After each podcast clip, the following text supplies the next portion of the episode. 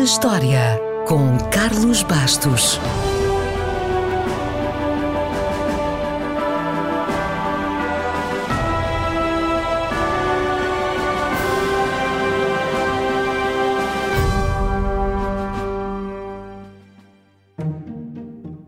A 12 de maio de 1915, um senhor chamado Franklin Matthews apresentou a ideia de se criar a Semana do Livro Infantil. Uma semana, ainda hoje muito popular em alguns países anglo-saxónicos, que decorre numa data relativamente próxima do Natal, por razões óbvias. A ideia deste antigo escoteiro era pôr as crianças a ler mais, mas não demorou muito, e ainda bem, para que começassem a surgir as semanas ou as feiras do livro para todas as idades.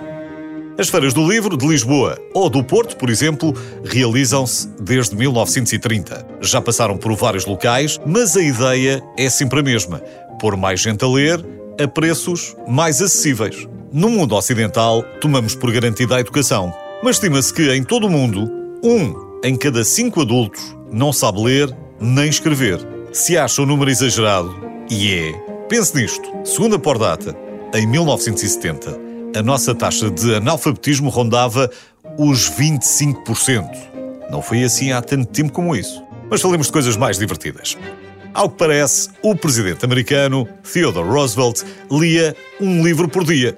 Eu não conheço o ranking de leitura dos presidentes, mas acredito que o professor Marcelo teria boas hipóteses de disputar o título. E por falar em títulos, não é surpreendente ver a Bíblia no topo da lista dos livros mais lidos do mundo. Também não é estranho ver, no segundo lugar, as citações do presidente Mao Zedong, porque os chineses são muitos, não é?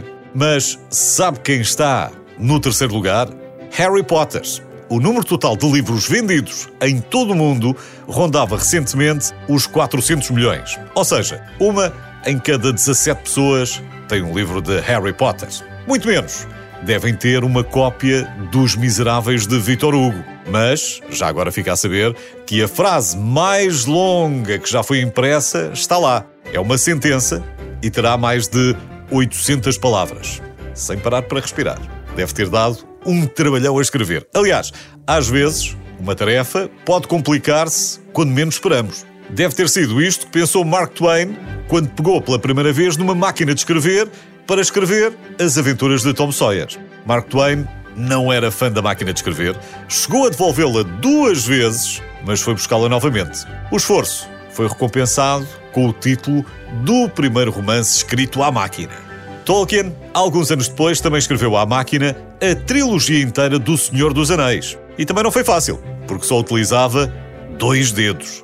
Enfim, Há livros para todos os gostos e o seu valor é incalculável, metaforicamente falando, claro. Porque se quiser pôr um preço, pode sempre dizer que o livro mais caro do mundo é o Codex Leicester de Leonardo da Vinci, comprado por Bill Gates em 1994 por mais de 30 milhões de dólares.